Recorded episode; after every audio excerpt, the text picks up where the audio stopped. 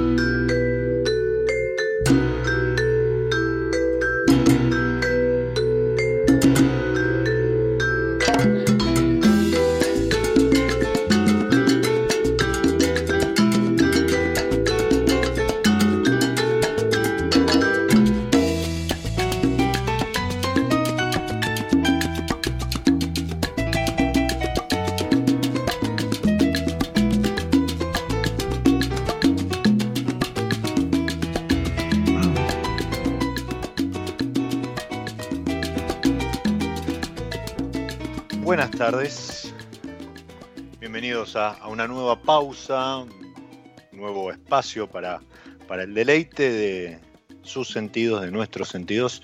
Y mm, hoy en, un día, bueno, invernal en Buenos Aires y, prácticamente en toda la República Argentina, pero así todo, yo estoy con una copa de un blanco bien cítrico, muy buena acidez, un Chardonnay 2019. Y en el, el episodio de hoy, denominado Molino, escuchábamos un poquito de, de música para, para levantar. Eran los New Swing Sextet haciendo The Windmills of Your Mind, los molinos de tu mente, un, un estándar de jazz. eh, que incluso hasta formó parte de, la banda de sonora de películas como el caso Thomas Crown y, algunos otros, en un ritmo un poco más, más movido.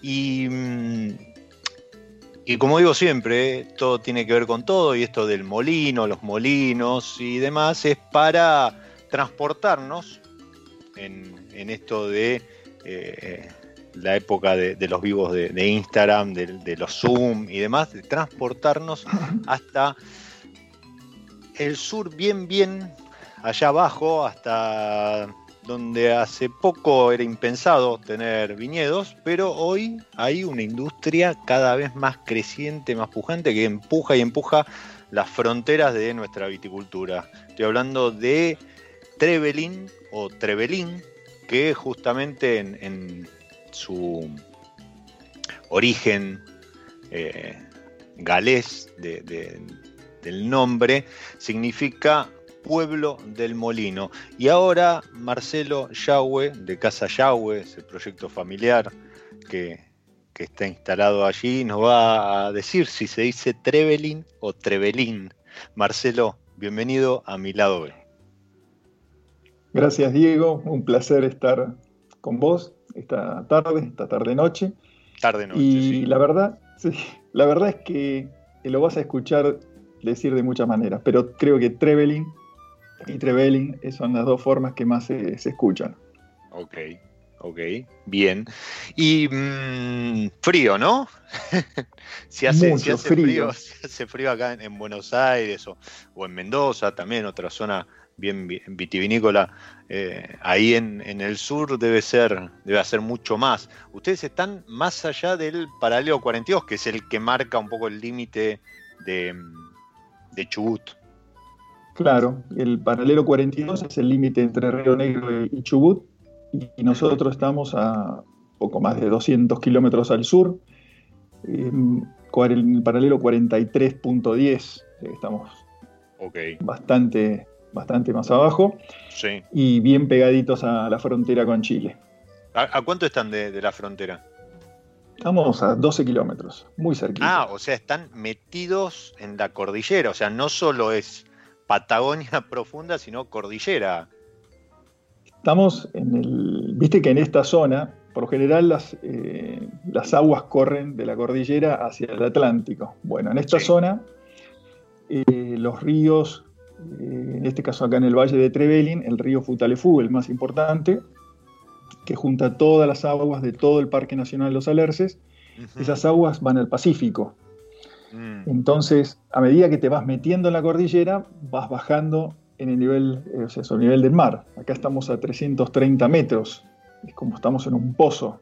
Sí. ¿no? Y, y, bueno, y estamos metidos en medio de la cordillera y muy influenciados por todo lo que es el clima de Chile y que estamos, o sea, nosotros acá por darte una idea estamos casi, llueve alrededor de mil milímetros al año, que se concentra sobre todo en esta época, y cruzamos la frontera a Chile y ya te vas a 2.000 y 3.000 milímetros, así se vas a una selva maldiviana impresionante, o sea que, y estamos del Pacífico a, ciento, a 150 kilómetros del Pacífico, estamos también muy cerca. Es muy particular, sí. Sí, eh, bueno, eh, con, esa descripción así muy, muy rápida, eh, imagino, bueno, antes de empezar el programa te comentaba que había visto por ahí que algún otro proyecto había subido fotos que había estado lloviendo hoy. ustedes estuvieron, ustedes, cuando digo ustedes, hablo para los que nos están escuchando de la familia Yahweh, porque Casa Yahweh es un proyecto que lleva adelante Marcelo con, con Patricia, Em, Ferrari, su, esposa, y las tres, cuatro. tres hijas que tenemos. Que tenemos, sí, dos que están acá en la zona, eh, Juliana y Camila, que es nuestra sommelier, Camila. Y, Lucía, que ella está radicada en, Uruguay, en Punta del Este, ya hace muchos años, creo que ya van a ser cerca de 10 años o anda pisando por ahí que ella tiene este, los restaurantes, eh, tiene dos restaurantes, este, Casa Yahweh, que se llaman puntualmente, uno en Punta del Este y uno en José Ignacio. Bien. Así que, estamos con nuestros vinos, por supuesto. Sí, sí, sí, no, y aparte he visto que están como funcionando ahí dentro de este contexto de pandemia en un régimen ¿no? Como que ha, vuelto a, moverse un poco. Habían estado haciendo takeaway y demás, y, ahora es como están funcionando. Pero volviendo, eh, es un proyecto familiar. Entonces tenemos eh, cordillera, mil milímetros, frío, viento, nieve, y, una familia haciendo vinos eh, allá abajo, por, decirlo de alguna manera. ¿Cómo llega? ¿Cómo llegan los Yahweh a a instalarse, a, querer hacer vino? Mira, eh, nosotros, eh, este lugar, en el año 2004, mi profesión, yo me dedico a la, a la, venta de, campos en Patagonia desde hace 30 años, ya estamos veteranos en el, mercado. Y entonces, una vez le dije a Patricia, eh, acompáñame que tengo que ir a ver una propiedad que seguro te va a gustar porque era una zona, este, el Valle de Trevelin realmente es fantástico, y el río Futalefú y, las aguas, los arroyos que bajan de las montañas acá, es impresionante, muy lindo, con bosque, es, el paisaje soñado. Y bueno, me acompañó y vimos este lugar y dijimos, tenemos que comprar este lugar porque nos encantaba. Y bueno, eh, con mucho esfuerzo y con ayuda de todas las familias, de ella y de la nuestra, este, pudimos comprar este lugar. Y, empezamos acá con una producción ganadera en realidad. Empezamos a armar una cabaña de Angus, que actualmente la tenemos, donde paradójicamente todo el tiempo estaba dedicado a la cabaña. Y en el año, esto fue en el 2004, Diez años después, en el 2014, fue cuando plantamos por primera vez, pero ya hace dos, dos años antes, en el 2012, ya había una gente de Mendoza que nos, decía que planteemos, que planteemos, y nos insistió mucho, pero para nosotros era un mundo nuevo. Los animales, las vacas, las ovejas, es un tema que, para nosotros es de todos los días, pero los viñedos y en esta zona era una locura total. Así fue como pasaron esos dos años y en el 2014 en una reunión que nos llamaron para formar un grupo de cambio rural, estos con el INTA, para poder traer un, técnico de otro lado, necesitaban juntar un grupo de gente. Y ya había dos, eh, dos producciones muy pequeñas, también acá en Trevelin, eh, de la gente de, de Nantifoli Contracorriente, que habían empezado, y bueno, habían empezado y, la verdad que habían tenido muchos problemas porque es una zona, una zona nueva, ¿no?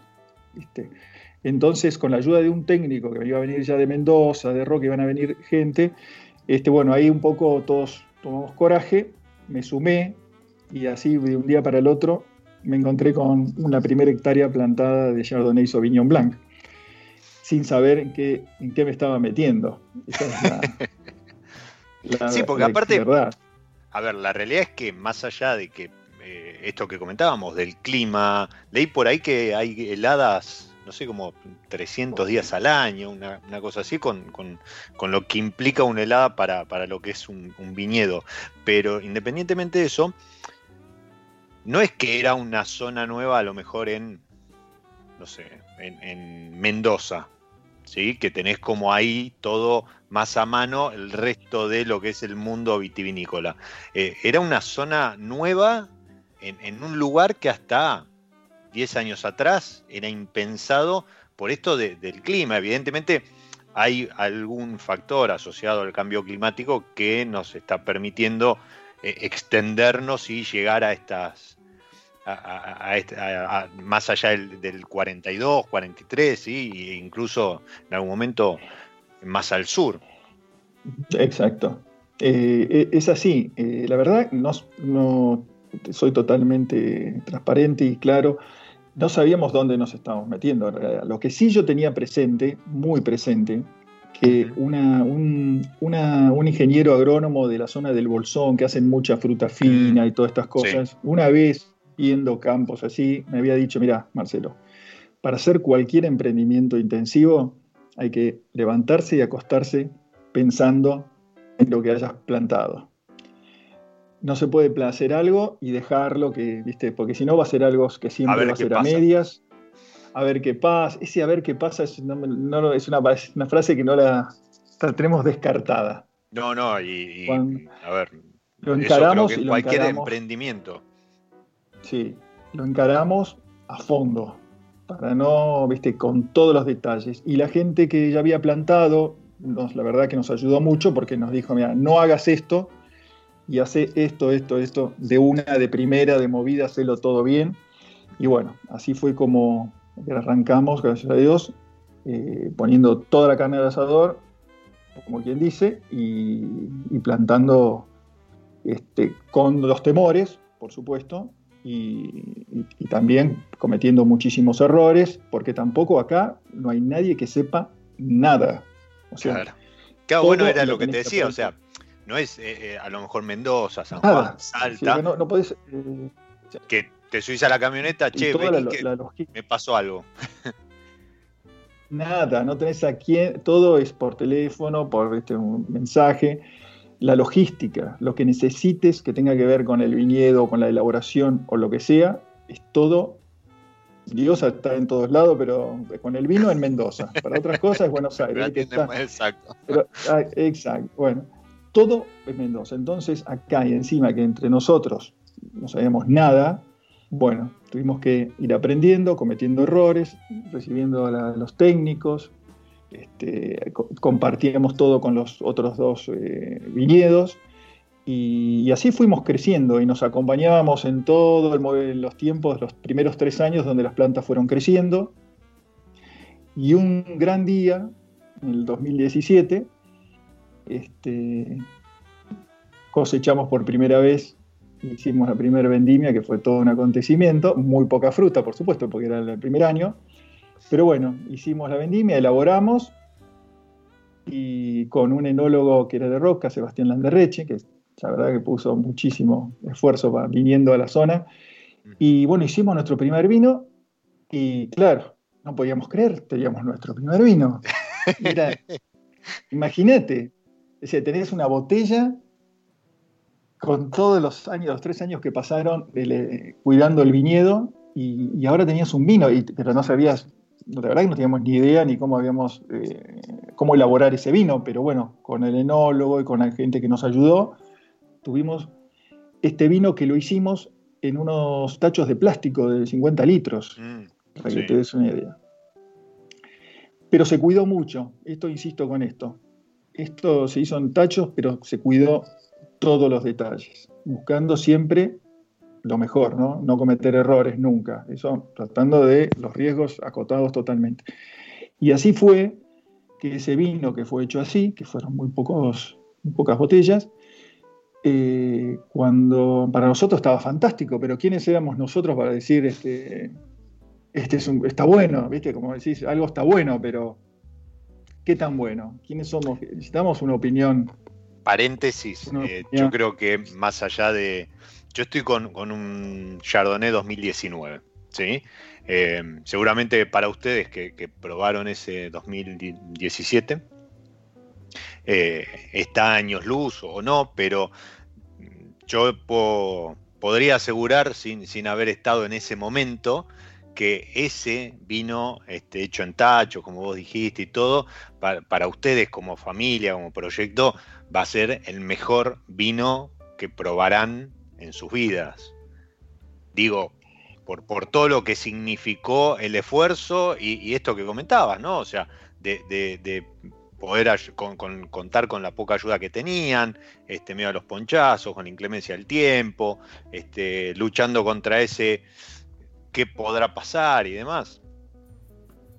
Así es. Eh, tenemos un recuerdo increíble, pero como todas estas cosas, una vez que cuando hicimos ese primer vino y, y lo, lo hicimos probar y fuimos a la primera, me acuerdo, una primera Expo Patagonia, todos Ahí- temerosos con, los, con los vinos ahí y todos temerosos a ver qué, qué opinaba la gente. eh, empezamos a tener eh, sorpresas con la- las opiniones, los comentarios, las invitaciones para que vengan acá, vengan allá, ven- viste, Y quiero los vinos, quiero los vinos, pues sí teníamos, no recuerdo cuántas botellas, pero no sé si llegaban a 150 botellas, para que les una idea. Y querían las botellas, querían acá, querían allá. Y de golpe, bueno, los que viste, nos invitaron a que nos criticaban, iban a criticar los vinos. a puntearlos y, bueno, y la primer vendimia empezaron a tener este, reconocimientos y buenas, buenas opiniones y entonces dijimos, bueno, vamos a plantar más. Ahí ya nos agarramos coraje y plantamos más. En 2017 ahí este, plantamos otra hectárea más y, bueno, hicimos la vendimia 2018, donde inauguramos la bodega, ahí, ahí compramos todo el equipamiento, porque no, no podíamos depender de, ¿viste? de Mendoza, de esto, que sí, que no, que las cosas, el equipamiento para hacer un vino de calidad. Entonces compramos todo, prensas neumáticas, las despalilladoras, las bombas peristáticas, o sea, compramos lo mejor que podíamos comprar con la mejor tecnología para hacer los vinos mejor vinos que podíamos hacer, para decirlo de manera que no cometer ningún error. De todas maneras, Diego, los vinos nuestros son vinos muy, para decir, eh, muy honestos, porque son vinos del viñedo, tienen una elaboración muy directa, muy sencilla, son muy auténticos, o sea, no, no, hay, no hay cocina, nada. Los vinos son lo que es este lugar. Y de eso estamos orgullosos y contentos y felices. Seguro, y, entiendo que ahí el proceso fue como que en el 2017 se dieron cuenta que el viñedo podía funcionar, entonces eh, fueron a por la segunda parte, por, por, la vinificación y, o sea, se aseguraron que este, las plantas daban lo, que tenían que dar y, con eso se podía hacer un, muy buen vino, entonces fueron, fueron a por la segunda parte. Em, yo ¿Qué les puedo comentar a los que nos están escuchando acerca de este Chardonnay 2019? Que primero, hablamos del clima, ustedes se van a encontrar con, los vinos de, de Casayagüe, así como de otros proyectos como los que mencionaba eh, Marcelo hace un rato, que en algún momento eh, creo que contracorriente este, va, a pasar por, por mi lado B. Em, se van a encontrar con vinos eh, prefiero decir, sí, como vos dijiste, honesto y no austeros, en el sentido de que tienen un muy buen paso por boca, pero son vinos del frío.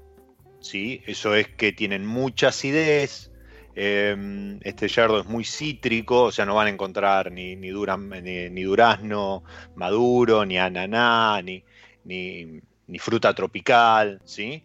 Pero tienen una muy buena carga aromática que va por ese lado, por lo cítrico, por lo floral, y, en boca tienen una acidez muy, muy, muy interesante, con lo cual no solo me, habla de un vino que eh, es muy pronto a lo mejor para decirlo, pero no solo me habla de un vino que es honesto, que es fiel reflejo del lugar, ¿sí? No, no, uno prueba este vino y dice esto es un vino de una zona eh, muy fría, eh, sino que además entiendo que podría incluso estar muy bien preparado por esta acidez y, esto que comentaba para la guarda.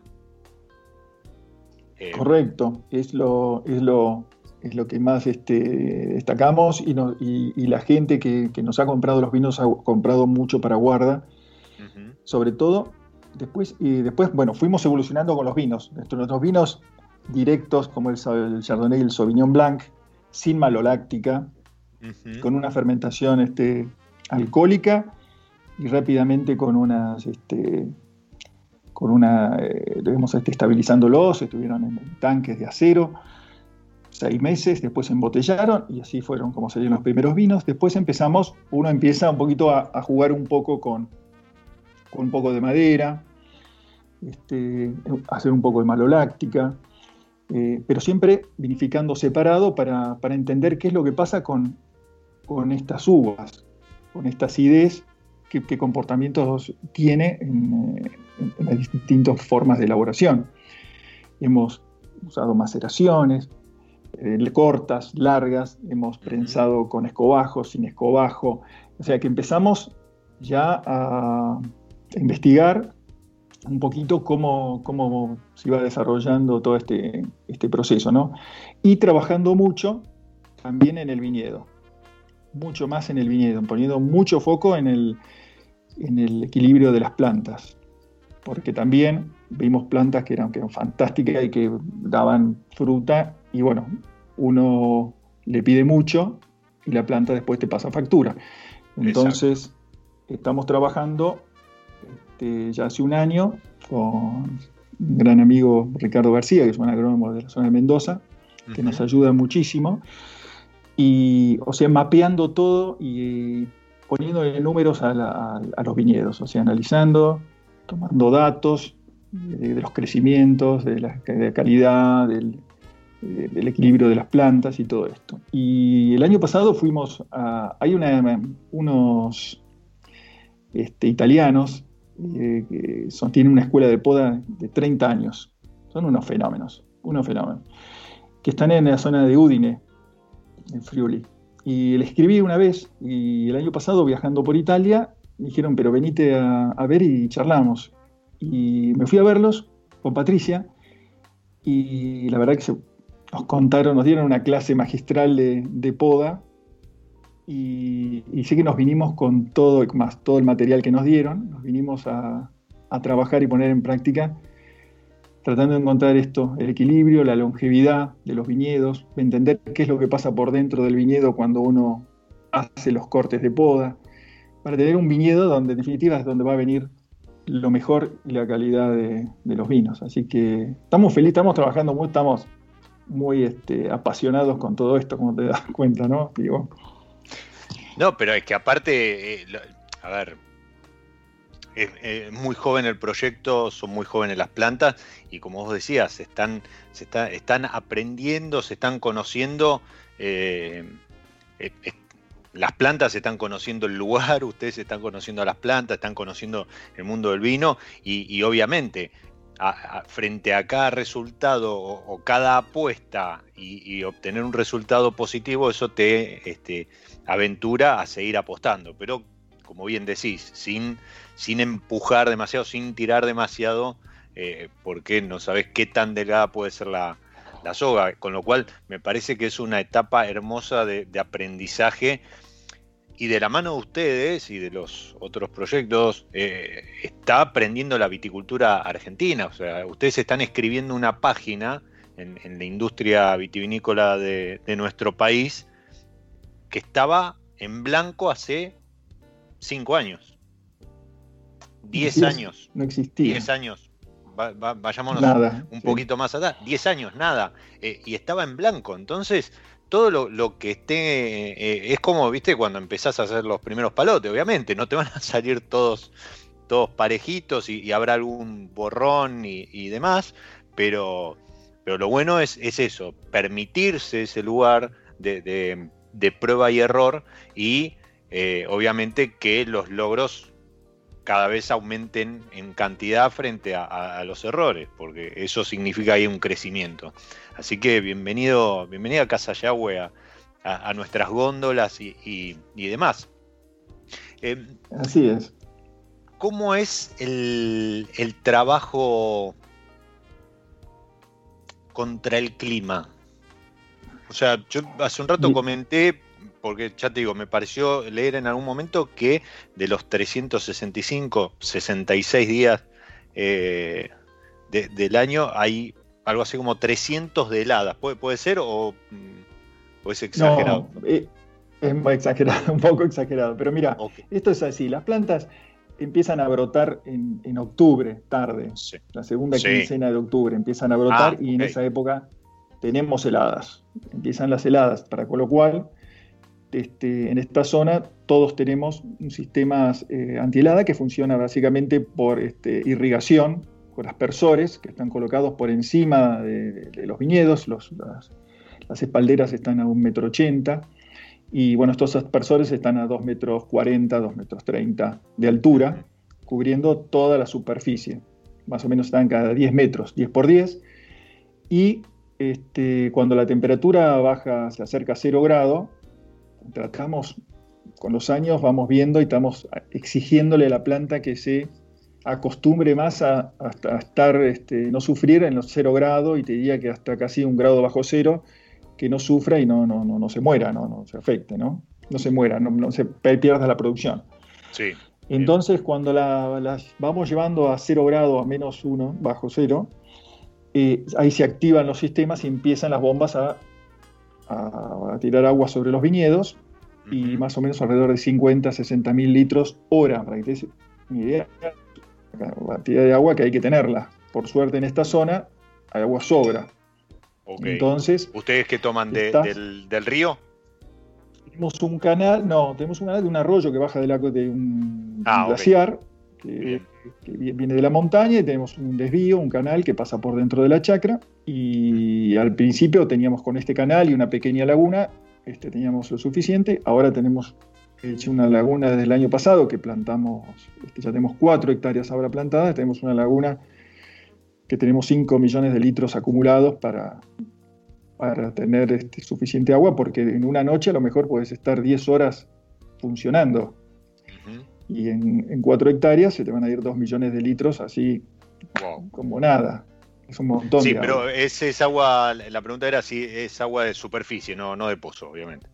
Es agua de superficie, todo que viene de la montaña entonces, cuando la temperatura se mantiene en un grado bajo cero, dos grados bajo cero, lo que hace es te crea un microclima en todo el viñedo, donde eh, la temperatura del agua no deja que, baje por debajo de esas temperaturas, y, el agua que se forman en las películas arriba de, las hojas, este, las mantiene con, este, a salvo de, las heladas, de la destrucción de las células. Ahora, cuando la, temperatura... De la quemadura. Exacto. Cuando la temperatura ya baja a 3 grados bajo cero, 4, 5 o más, se empieza a formar una película de hielo sobre, las, sobre todo el viñedo, sobre las hojas, sobre la fruta, mm. cuando estamos en época de, también cerca de la cosecha, y entonces todo se congela como si fuera un freezer. Es, es, increíble y es este, espectacular verlo, porque se queda un freezer y sigue cayendo agua hasta que empieza a levantar la temperatura por encima de 0 grados, ahí se apagan los aspersores y después se va descongelando todo. Esa película de, agua, de hielo que se forma sobre las hojas, sobre la fruta, todo, siempre está a 0 grado, con lo cual te mantiene a salvo todos los tejidos de, las plantas. Es fantástico. Es este, sin esto sería imposible, sería inviable poder hacerlo. Entonces, este, para los que están escuchando, perdón que te, interrumpía, eh, el, peligro de la helada es justamente que eh, en época de, brotación, el, frío de la helada queme ese brote.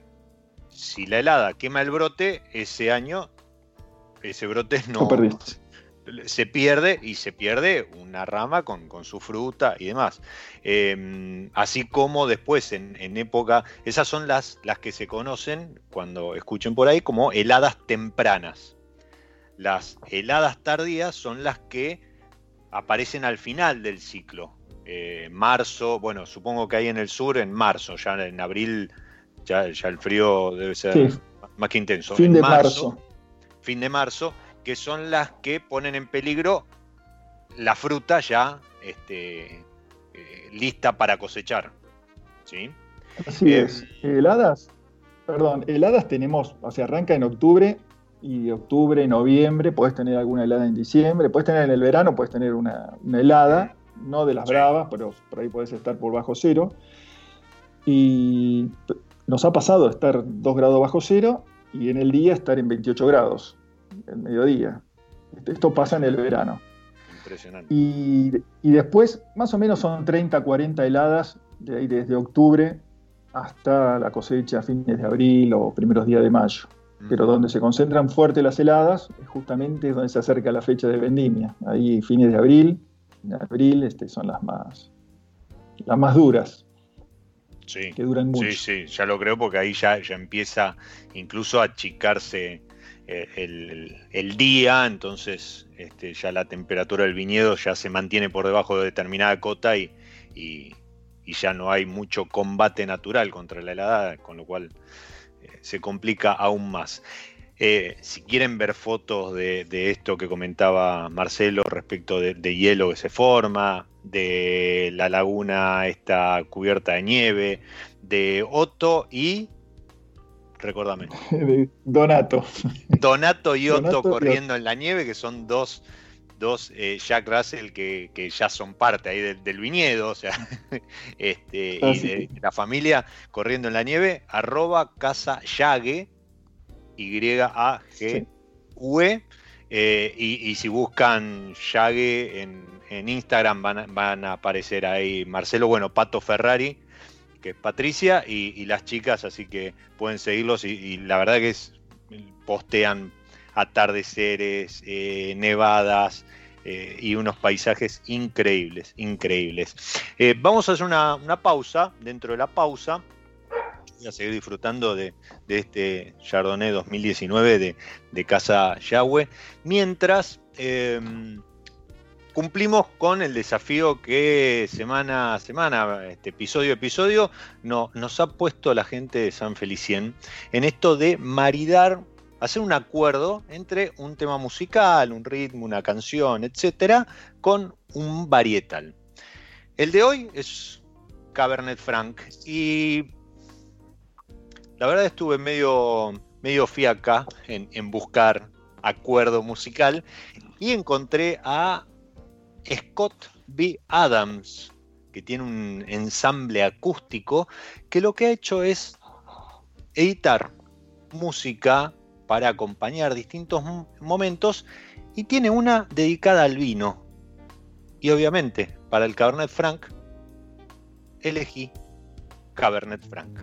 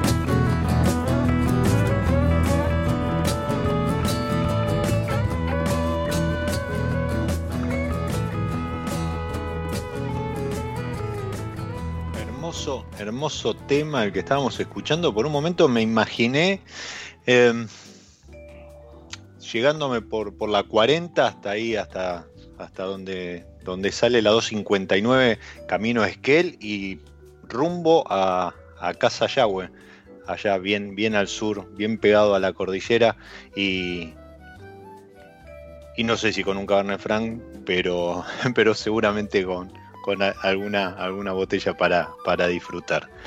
Eso era Cabernet Franc, justamente, de Scott B. Adams Acoustic Ensemble. Y seguimos charlando con Marcelo. Marcelo, a ver, está claro que por, todo lo que comentabas uno puede eh, suponer que eh, hacer vinos en, en Trevelin eh, y, con toda la logística que implica y todo el trabajo y, esto de, los aspersores y demás, la, lucha para, para, el clima y, equiparse, eh, tiene un, costo que seguramente está por encima de lo que es la media para hacer vino en Mendoza, a lo mejor. Seguro, seguro que eh, es así. Eso, eh, el comentario viene a, cuento de que alguien podría decir, bueno, pero los vinos, está, muy linda la región esta que está surgiendo, pero los vinos que llegan desde esta Patagonia extrema, o sea, como para separarlo de lo que es San Patricio de Chañar, Roca y demás, eh, son caros. O, ¿No? Ahora, cuando empezás a conocer de qué se trata eh, hacer vinos en, en, este, en estos lugares, ¿sí? Eh, con, estos climas y, a lo mejor sin, sin, las herramientas, sin el soporte de, otras regiones, empezás a entender un poco más. El, proyecto lleva cinco años, podemos decir.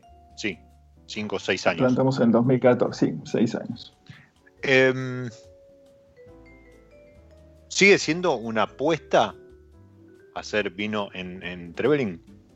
Para ustedes, o sea, es hoy ya transcurrido un camino y, habiendo superado algunos obstáculos, algunos desafíos, ¿cómo se sienten con Casa Yahweh Vinos Australes? Mira, eh, esto va creciendo eh, año a año, mes a mes. Es este, y la verdad que es, cierto, son vinos que tienen un costo de, un costo de elaboración alto hoy que tenemos una escala pequeña, pero venimos plantando para alcanzar una escala que vamos a estar, o sea, nos hemos planteado un objetivo de estar alrededor de los 40.000 botellas o 50.000 ya como, como mucho, algo ah, en los próximos cinco años. Eh, ese, ese es, este es nuestro objetivo. los vinos, cuando la gente nos compra los vinos o nos pide los vinos, generalmente vamos nosotros y, contamos la historia de, cómo nació esto y cómo hacemos los vinos y contamos un poco todo el proyecto qué es lo que estamos haciendo, cuál es nuestro objetivo, cuál es nuestro sueño y a dónde queremos llegar y explicamos cómo hacemos el vino, como lo que estábamos hablando del viñedo y todos estos, este, estos desafíos que tenemos acá. Pero son desafíos muy, muy gratos, la verdad que estamos este, muy felices con esto. Hemos podido eh, tener devoluciones de, de la gente que, que realmente valora vinos diferentes yo te aseguro, y creo que vos estás probando un vino, porque hemos tenido oportunidad de, que nuestro vino esté en la mesa a ciegas con, con mucho Chardonnay. Y, es un vino diferente, sin duda, y donde va a, quedar, va a quedar en tu memoria. Yo creo que lo, es lo que nos han dicho, lo vas a reconocer eh, a ciegas en cualquier lugar después que lo probaste. y en esa botella hay toda esta historia detrás, toda la familia, todo lo que, hemos hecho y el hecho de ser pioneros en una zona que dentro de muchos años esto va a haber mucha más producción, porque hay muchos pequeños productores que están haciendo una hectárea, media hectárea en el Valle de Trevelin. Y, el Valle de Trevelin, en breve, hace dos años que estamos detrás de un proyecto con, con el INB, va a ser una identificación geográfica porque eh, son vinos diferentes totalmente. Eh, a baja altura, pero a una latitud extrema, con vinos con una personalidad que es totalmente diferente. Y, esto no, lo, digo yo, estoy haciendo una devolución de, la gente que, los ha aprobado, que los ha opinado acá y fuera de la Argentina, que nos han invitado fuera del país a, contar el proyecto, a exponerlos. y es así que gracias a eso, como te había comentado en algún momento, pudimos hacer una exportación el año pasado de, vinos y, restringida porque se podían haber llevado todos los vinos y, en realidad queríamos, ya habíamos empezado a vender en, Buenos Aires a, restaurantes muy particulares, a, vinotecas también muy pocas, o sea, hay muy poca gente y vendemos directo de la bodega a, estos lugares. y, estamos felices con la, con la repercusión que ha tenido y con, los comentarios de la gente. Entonces, esto nos impulsa a, a ir este, por, por mucho más y, por supuesto, aprendiendo. Somos muy, quiero ser, ¿viste? nosotros no somos los que se saben las cosas todas, al contrario, somos, tenemos que aprender tanto. Me hubiera gustado tener 10 años menos, Diego, para, te lo juro, para, porque es realmente fantástico este mundo. Y una anécdota muy particular, que en una de estas charlas, que así cuando presentamos los vinos, quizás donde había mucha gente, hubo una persona que nos escuchó y después nos invitó a toda la familia, dijo, quiero hablar con toda la familia. Es una persona del mundo del vino que no está en la Argentina, está en el exterior, y nos dijo, yo quiero ayudarlos a usted porque me encanta el proyecto. Me encanta lo que están haciendo y dónde lo están haciendo. Todo me cierra. Y los quiero ayudar, pero no puedo, eh, o sea, no puedo figurar, por decir de alguna manera, pero quiero ayudarlos. Entonces es nuestro ángel. Yo digo que es nuestro ángel porque cualquier consulta, cualquier duda, pero imagínate que yo vendía propiedades, Patricia construía casas, pero vender, yo vender puedo vender propiedades las que quieras y tengo, conozco mucho, pero vinos, vender vinos es otro mundo, otro mundo, es muy complejo, hay que entenderlo bien, y bueno, esta persona eh, nos empezó a dar los primeros consejos para empezar a caminar en el, mundo de, la comercialización de los vinos. Y, la verdad que estamos contentos nuestro ángel, que siempre está atento a, lo que hacemos, a, la gente que se nos vincula, este, conoce a todo el mundo. Entonces estamos felices este, y agradecidos de que alguien, por nada, eh, digo, por nada, simplemente este, nos dijo una vez, algún día quiero simplemente recordar con ustedes que fui parte de, desde el inicio de este proyecto, nada más. Así, este, eso, es, este, pasión. sí. Así que. Ojalá, ojalá esté escuchando, si no, después este, yo, el audio, el audio se lo, se lo, hacen llegar y. Mirá, yo eh, conocí el proyecto por Mary Anchorena, que es amiga de, de, de una de las chicas. Y, fue justamente en, vinos de, Patagonia. Y, me dijo, no, tenés que probar eh, estos vinos, etcétera. Bueno, y, y yo hace un par de años tuve un, encuentro cercano con la acidez eh, o, lo que el mundo del vino en el mundo entiende por, por acidez y quedé, quedé flasheado con eso. Y, y lo que encuentro en, en, los blancos de, Casa Yahweh es, es muy lindo y, cuando tengo oportunidad eh, o feria en la que voy y, están, eh, no, no, pierdo oportunidad de, disfrutar, más que probar, disfrutar de, una, de una copa porque realmente es, son, son vinos muy ricos, o sea, es, es eso, ¿sí? Más allá de que uno saliva por, por la acidez que tienen, pero eh, me, resultan muy, muy agradables, muy, muy disfrutables. Y, eso está buenísimo. Em, son. Sí, te decía que son vinos que además tienen eh, bajo alcohol, porque en esta zona van a estar siempre los vinos alrededor de los 11, 11,5 de alcohol. con una acidez, como decís, elevada, que tiene una frescura este, y fruta, que, es este, esos cítricos que, son tan característicos de, este lugar. Sí, este, que los son, son, son vinos que eh, hasta hace poco no, uno podría decir que, eh, o sea, hasta no ver la etiqueta no podría estar seguro que fuesen argentinos. ¿sí?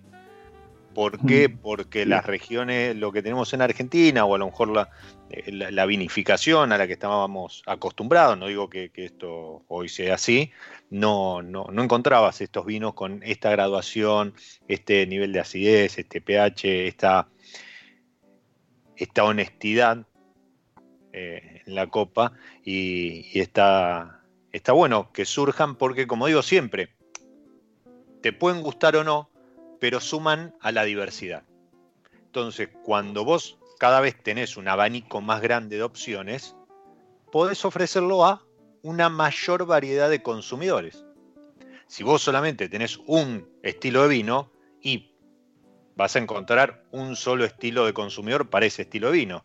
Y eso, más allá de ser muy aburrido, sería un mercado totalmente acotado y chato. Eh, sumar diversas opciones, diversas características, diversos estilos y demás al, portfolio de vino argentino, eh, suma en, el conjunto de la viticultura y del mercado, así que está, está muy, muy bueno eso. Em, estamos bien de tiempo, pero me, quedó, me quedó algo con, esto de la acidez, del frío. Eh, dijiste por ahí que lo primero que plantaron fue Chardonnay y mm, Pinot Noir, o Sauvignon Blanc y Pinot, y Sauvignon Blanc. Sauvignon Blanc y Pinot Noir. Y, me quedo por ahí bollando porque ustedes hoy tienen vinos tranquilos, pero con este nivel de alcohol, con esta acidez, con, estas características, con estos varietales, o sea, ¿no están tentados de en algún momento hacer alguna burbujita como para probar en esto de, de tirarse a la pileta? Por supuesto. Mira, de paso te hago entre paréntesis que hablabas de Cabernet Franc. Nosotros eh, tenemos Cabernet Franc. Plantamos primero Chardonnay, Sauvignon Blanc. Después hicimos una prueba de Cabernet Franc muy, muy chica, fueron unas 300 plantas, para, para ver qué, pasaba. Ahí sí, para ver qué pasaba, porque no queríamos. En la zona del Pinot Noir anda muy bien, pero queríamos otro tinto que, no sea Pinot Noir más, más cuerpo. el Pinot Noir sabía, todo el mundo en el, sur prácticamente predomina el, un clon 777 de Pinot Noir. Y nosotros dijimos, bueno, vamos a, vamos a ver otro tinto. Entonces hicimos unas pruebas de Cabernet Franc, que este año hicimos la primera vinificación, que la estamos, ahí está en guarda. Y plantamos Pinot Noir 777 y plantamos un Pinot Noir 115 dos variedades y queremos sumar otro más para ir buscando más complejidad en lo que es Pinot Noir, que vamos a tener a partir de creo dos años más. Y Cabernet Franc también plantamos más y plantamos mucho más Chardonnay. Y hace dos años ya que venimos haciendo, ¿cómo decirlo? La palabra que no me gusta, espumoso ni fumante. Sparkling. Eh, ¿viste? Tampoco, viste que hay que encontrarle una, no sé qué, pero bueno, algún nombre le vamos a, a encontrar eh, y bueno, tenemos ya bastante, debemos tener bastante, bastante para lo que es nuestra escala, pero debemos tener del 2018 debemos tener 250 botellas sobre lías, el año del 2019 también, otra tanto, y todos los años van a dormir, están ahí este, bien guardaditas y vamos probando cada tanto, haciendo un degüelle a ver cómo, cómo vienen evolucionando y la verdad que está fantástico lo que vos decís. Este es un mundo ideal para...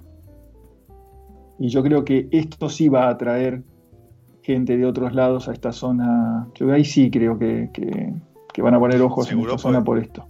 Es una apuesta más segura, ¿no?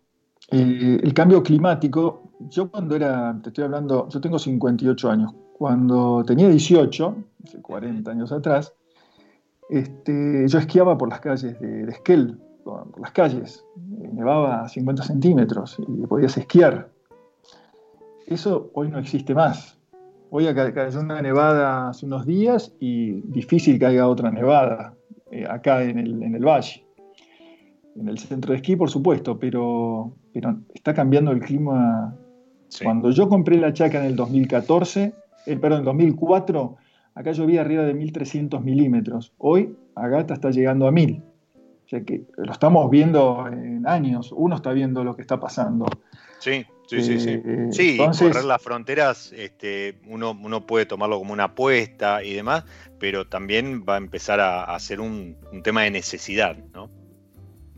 Exactamente, está pasando en Francia. Exacto, han salido artículos. Sí, te iba, a decir eso y, lo que está sucediendo en Inglaterra, en la isla, donde se están empezando a desarrollar viñedos de calidad respecto a lo que había ya en su momento, eh, producto de que ha, cambiado el clima para mejor en el sentido de la viticultura. Em, se, se, nos fue el episodio, ¿sí? Pero, pero me quedé con... Eh, te, voy a proponer una, promesa que cuando haya espumoso, sparkling y, demás, eh, nos volvamos a juntar en, el aire para, para, compartir esa nueva apuesta, ese, ese nuevo desafío que están llevando adelante. Dale, perfecto. Yo creo que ya el año que viene va a salir. Vamos a tener, ya, ya tenemos la etiqueta, así que ya va a salir el año que viene. Creo que vamos a estar en. Con pocas siempre vamos a tener. Pensá que hoy, hoy estamos haciendo 3.000 botellas y vamos, pero entra en producción, van a entrar ahora el año que viene, entran un montón de plantas eh, en producción y así vamos a llegar, yo calculo que en tres años, cuatro, vamos a estar ahí pisando las 25.000 botellas y, y, vamos a seguir plantando también. Así que, pero vamos firme, estamos fascinados con esto. Bien, Bien, me alegro y se te nota, se te notan eh, cuando, cuando lo contás y demás, el, entusiasmo, las ganas y la pasión y el amor por, por ese rincón y, por, por, el proyecto. Muchísimas gracias, Marcelo, a vos, a, Pato, a las chicas y, a, todo Casa Yahweh por, por haberse sumado a, esta pausa y, haber compartido este sueño hecho realidad con, con, los que nos siguen episodio a episodio.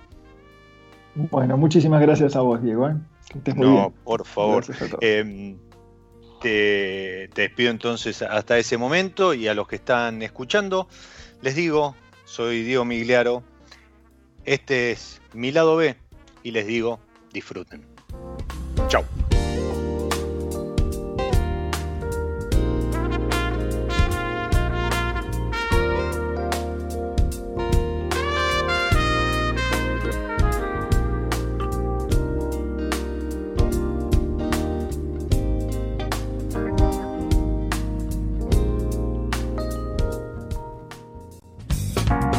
Nos encontramos en cualquier momento en otro episodio de Mi lado B. Radio Monk. El aire se crea.